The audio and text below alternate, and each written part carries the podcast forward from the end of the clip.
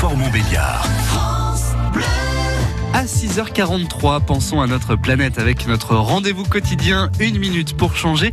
Alors pour les plus fidèles d'entre vous, souvenez-vous, la semaine dernière, nous avons évoqué dans la façon, la façon dont le Mont d'Or pouvait aussi être impacté par les changements climatiques. Nous continuons à mieux comprendre ce phénomène avec cette question. Ce matin, comment les animaux peuvent eux aussi être impactés? Éric Février, président du syndicat interprofessionnel du Mont d'Or et producteur laitier, répond à Anne Delano.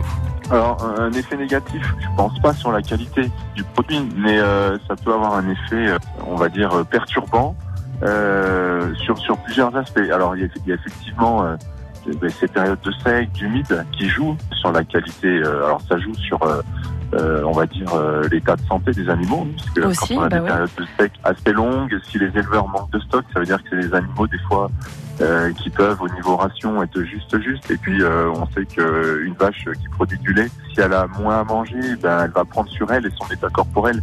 Donc ça peut jouer sur son immunité. On peut avoir des animaux en moins bonne santé. Ça peut jouer sur la qualité du lait. Quand on a des, des périodes de sec ou des périodes de pluie on sait que sur le lait euh, ça joue aussi. Les fromagers doivent s'adapter et puis après ça joue sur d'autres euh, facteurs euh, notamment la ressource en bois, euh, à laquelle on pense pas forcément, mais la forêt aussi est énormément impactée.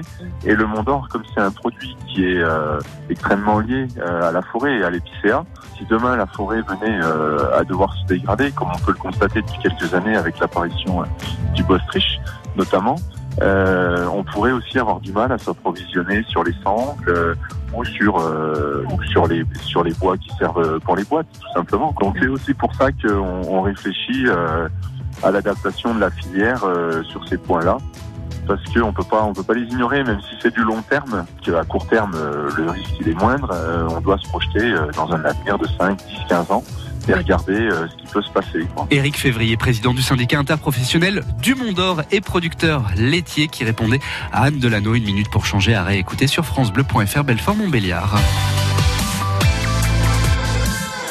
France Bleu, Belfort-Montbéliard. C'est bon à